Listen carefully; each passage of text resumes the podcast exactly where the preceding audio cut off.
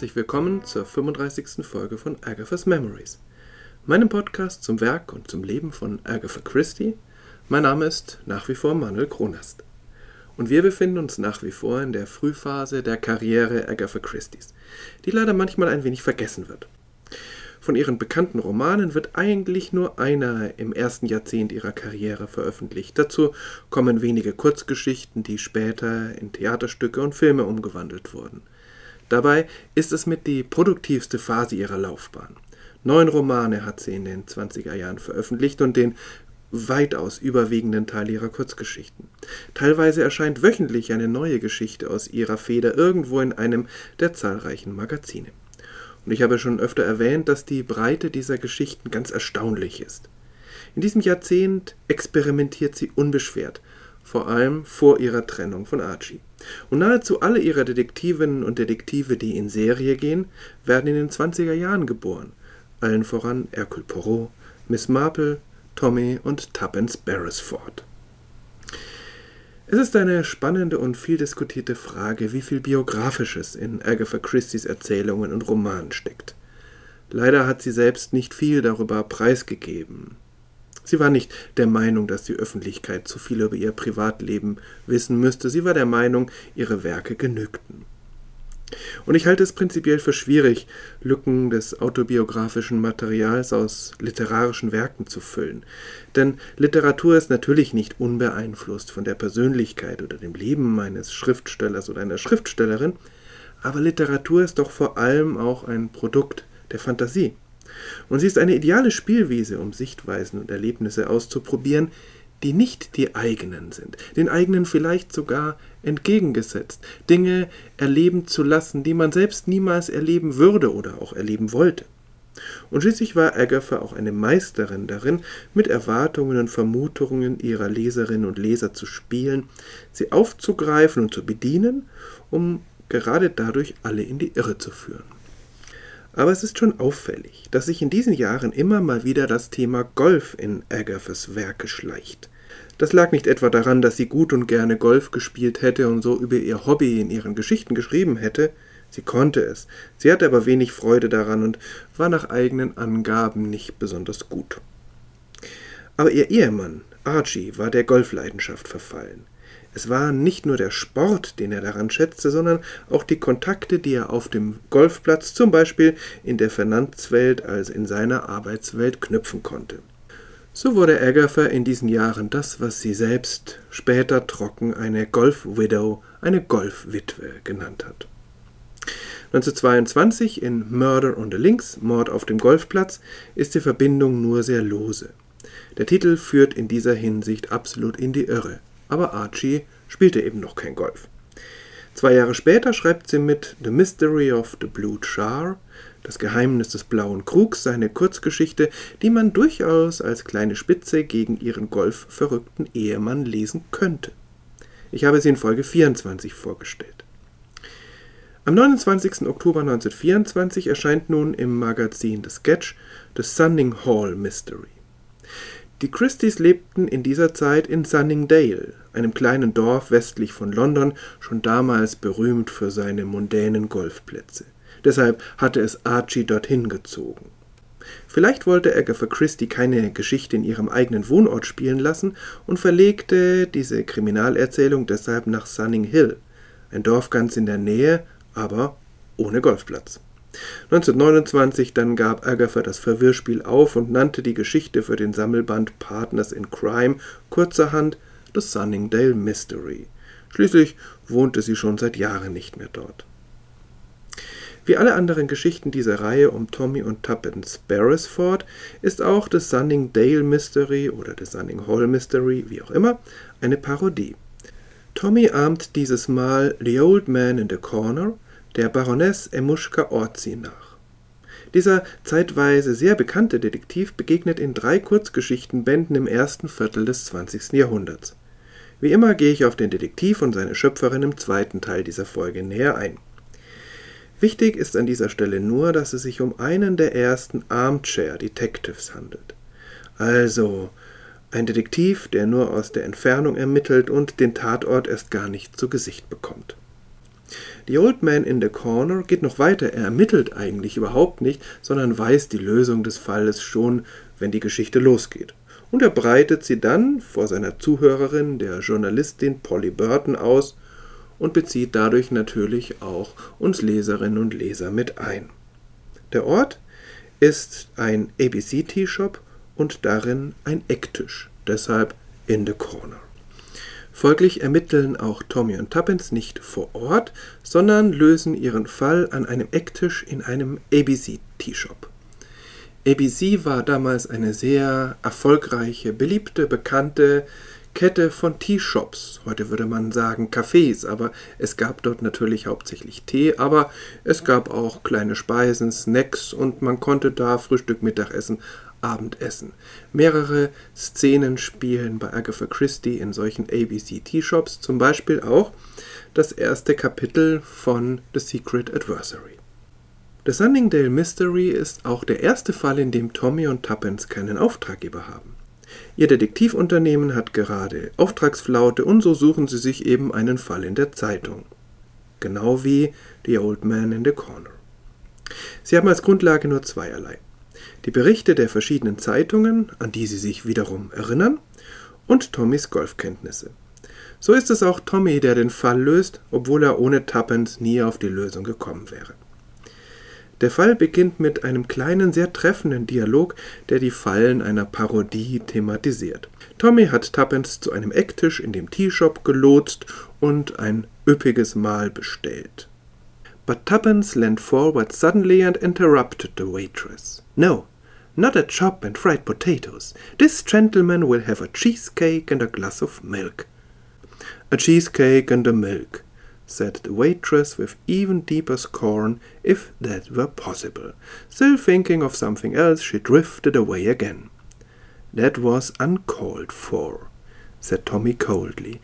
But I'm right, aren't I? You're the old man in the corner. Where's your piece of string? Tommy drew a long twisted mesh of string from his pocket and proceeded to tie a couple of knots in it. Complete to the smallest detail, he murmured. You made a small mistake in ordering your meal, though. Women are so literal minded, said Tommy. If there's one thing I hate, it's milk to drink, and cheesecakes are always so yellow and bilious looking. Aber Tuppence beugte sich plötzlich nach vorne und unterbrach die Kellnerin. Nein, kein Kotelett mit Bratkartoffeln. Dieser Gentleman wird einen Käsekuchen und ein Glas Milch nehmen. Ein Käsekuchen und ein Glas Milch? sagte die Kellnerin mit noch tieferer Verachtung, wenn das überhaupt möglich war. Sie dachte immer noch an etwas anderes, als sie wieder davonzog. Das war nicht notwendig, sagte Tommy kalt. Aber ich habe recht, oder? Du bist der alte Mann in der Ecke. Wo ist dein Stück Schnur? Tommy zog ein langes, verdrehtes Schnurgeflecht aus seiner Tasche und schickte sich an, einige Knoten hineinzuknüpfen. Komplett bis ins kleinste Detail, murmelte er. Du hast aber den kleinen Fehler bei der Essensbestellung gemacht. Frauen müssen immer alles wörtlich nehmen, sagte Tommy. Wenn es etwas gibt, was ich hasse, ist es Milch zu trinken, und Käsekuchen schaut immer so gelb und widerlich aus. Nachdem das geklärt ist und Tommy standesgemäß versorgt ist, widmen sie sich dem Geheimnis von Sunningdale. Dabei kopiert Tommy bis in die Ausdrucksweise sein Vorbild mit einem Unterschied. Während The Old Man in the Corner Polly Burton nur als Zuhörerin braucht, weil alles für ihn schon klar ist, ist Tommy an dieser Stelle völlig ratlos. Er wird auf Tuppence bei der Lösung angewiesen sein. Es geht um Folgendes. Ein bekannter und auch beliebter Golfspieler wird tot auf dem Golfplatz von Sunningdale aufgefunden. Captain Cecil. Er hat aber keinen Herzinfarkt erlitten, sondern wurde mit einer Hutnadel erstochen, was natürlich sofort den Verdacht auf eine Frau lenkt. Die letzte Person, die ihn lebend gesehen hat, ist Mr. Hollaby, sein Freund und Geschäftspartner, der am vergangenen Nachmittag mit ihm eine Runde gespielt hat. Kurz vor Sonnenuntergang kommt eine unbekannte Frau auf den Golfplatz und verwickelt Cecil in ein Gespräch. Hollaby sieht das nur von weitem und dann verschwinden Cecil und die Frau für einige Minuten aus seinem Blickfeld. Als Cecil zurückkommt und weiterspielt, spielt er plötzlich deutlich schlechter als ob ihn irgendetwas völlig aus der Bahn geworfen hätte. Sie beschließen, ihr Spiel für diesen Tag zu beenden und trennen sich. Aus größerer Entfernung wird das alles von zwei weiteren Spielern, Major Barnard und Mr. Lecky, beobachtet. Das alles liegt nun schon Wochen zurück, wird in der Öffentlichkeit nach wie vor hoch und runter diskutiert, ohne dass irgendwer eine Lösung gefunden hätte. Die rätselhafte Frau kann nicht aufgefunden werden, eine andere Frau wird verhaftet, die aber völlig anders aussieht. Es gibt wenige Indizien, dafür starke Alibis und außerdem stellt sich heraus, dass Major Cecil das Geld seiner Firma veruntreut haben muss. Also es ist das ganze Programm da. Tommy und mit ihm, also The Old Man in the Corner, sind ratlos. An dieser Stelle kommt Tuppence ins Spiel. Sie räumt zunächst mit dem Mythos auf, dass eine Hutnadel auf eine Täterin hindeute, denn wer benutze heute überhaupt noch Hutnadeln als Frau? Und dann weist sie ihren Mann darauf hin, dass er ja selbst der Experte für diesen Fall sei, weil er ein begeisterter Golfspieler sei. Und so kommt er auf die richtige Fährte. Und er löst dann auch den Fall ziemlich brillanter Art und Weise. Vielleicht ist es überinterpretiert, aber doch ein spannender Gedanke, dass Agatha nichts gegen einen Ehemann wie Tommy gehabt hätte, der seine Golfleidenschaft nicht dazu gebraucht, um mit seinen Geschäftspartnern über den Golfplatz zu traben, sondern ihr bei detektivischen Abenteuern zu helfen. Was ist das aber nun mit The Old Man in the Corner? Wer ist das und wer ist seine Schöpferin? Dazu gleich.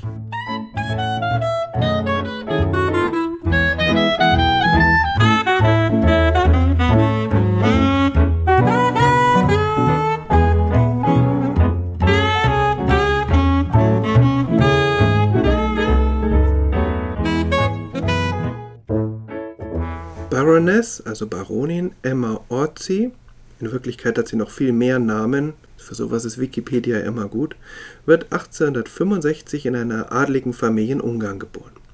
Wenige Jahre später emigrieren ihre Eltern, kommen über mehrere Stationen schließlich nach England. Hier besucht Emma eine Kunstschule und heiratet einen englischen Illustrator. England wird ihre neue Heimat und sie identifiziert sich sehr stark mit diesem Land. So stark, dass sie im Ersten Weltkrieg der Women of England's Active Service League gründet.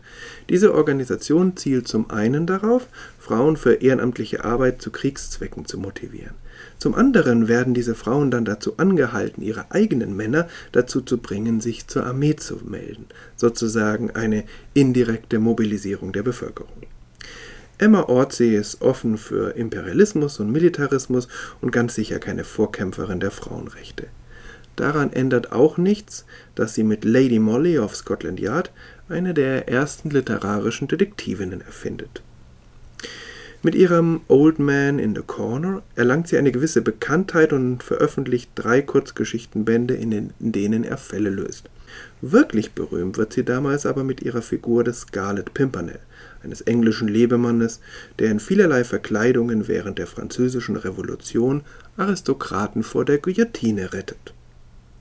Nun aber zu ihrer bekanntesten Detektivgestalt, verkörpert von Tommy in The Sunningdale Mystery. The Old Man in the Corner begegnet uns tatsächlich fast ausschließlich in einem ABC-Tea-Shop an einem Ecktisch, gemeinsam mit der Journalistin Polly Burton. Ich habe nur einige Geschichten gelesen, ich kann deshalb nicht sagen, ob sich das ändert, habe aber keine Hinweise darauf gefunden. Hätte ich nicht gewusst, dass die Reihe und so auch der Detektiv The Old Man in the Corner heißt, so hätte ich diesen namenlosen Fremden nicht als alt eingeschätzt, eher als zeitlos. Er sieht allerdings tatsächlich so aus, als bewegte er sich ausschließlich in geschlossenen Räumen, im Teeshop oder gelegentlich im Gerichtssaal. Er ist bleich und dünn, mit sehr hellem Haar, verhält sich scheu und nervös und ist die meiste Zeit damit beschäftigt, ein Stück Schnur kunstvoll zu verknoten. Und er bestellt regelmäßig ein Stück Käsekuchen und ein Glas Milch. Das ist das Problem Tommys. Sein beherrschender Charakterzug ist Arroganz. Er ist überzeugt, jedes Rätsel lösen zu können, was auf der literarischen Ebene natürlich auch stimmt. Das geht einher mit einer drastischen Verachtung für die Methoden und den Verstand von Polizeibeamten und überhaupt für den Verstand aller anderen Menschen. Er setzt sich damit an die Spitze einer Gruppe von literarischen Detektiven, die für sich selbst agieren, als Amateure oder bezahlte Privatdetektive, die nicht eingebunden sind in einen Polizeiapparat und für diese normale Polizeiarbeit eher Geringschätzung übrig haben. Bei dem Old Man in the Corner ist es natürlich ganz drastisch, etwas abgeschwächter gilt das aber auch für Sherlock Holmes und noch weniger für Hercule Poirot, aber auch da ist es durchaus sichtbar. Bei beiden bleibt eine gewisse Herablassung. Neutral sind Father Brown zum Beispiel oder Miss Marple, die beiden arbeiten gerne mit der Polizei zusammen und dennoch ist deutlich, dass auf der Erzählebene die Polizei in der Regel im Dunkeln tappt, während die Amateure in der Regel den besseren Riecher haben und deshalb auch von der Polizei gerne um Hilfe gebeten werden.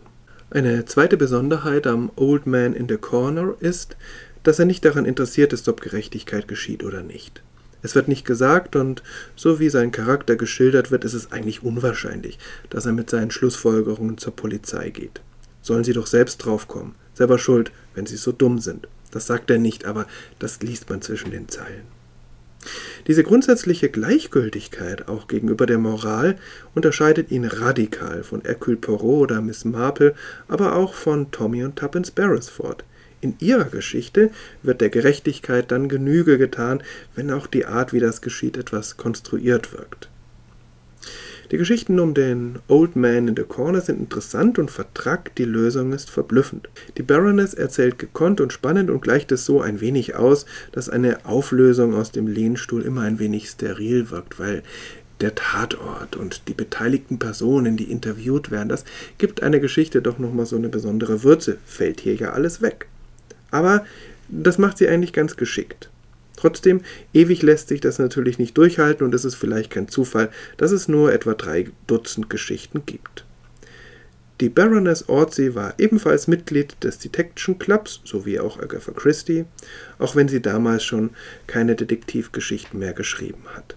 Es ist aber auch ein Hinweis darauf, dass sie durchaus ähm, ein Teil dieser Gemeinschaft war und dass ihre Geschichten nicht ohne Einfluss auf ihre Kolleginnen und Kollegen waren.